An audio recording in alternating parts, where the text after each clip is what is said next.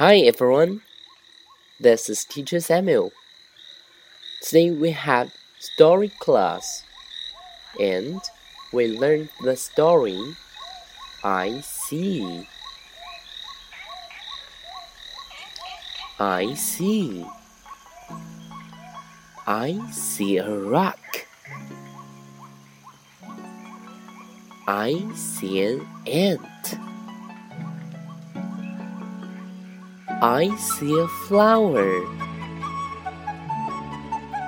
I see a butterfly. I see a bee. I see a tree. I see a cat. Oh, run!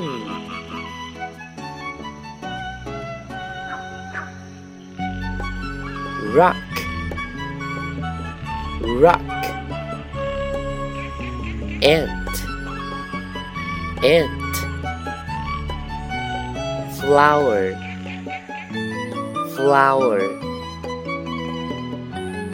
butterfly butterfly bee bee tree tree cat. Cat. That's all. Thanks for listening. See you next time